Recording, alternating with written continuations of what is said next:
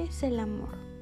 El amor es un concepto universal relativo a la afinidad entre seres, definido de diversas formas según las diferentes ideologías y puntos de vista.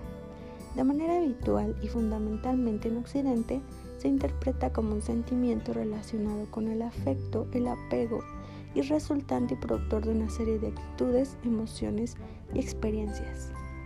El amor para mí solo era una palabra, hasta que tú llegaste para darle sentido.